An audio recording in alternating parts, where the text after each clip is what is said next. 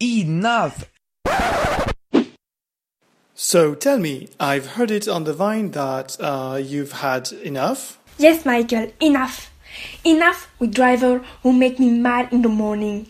Why, when you are in a rush, there is always somebody who doesn't advance. The speed limit is 80 and they drive at 50. It's incredible. Plus, they don't put the blinkers. Review the road code.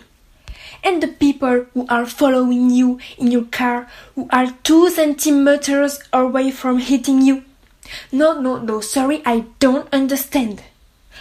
People who don't thank you when you let them pass. Seriously?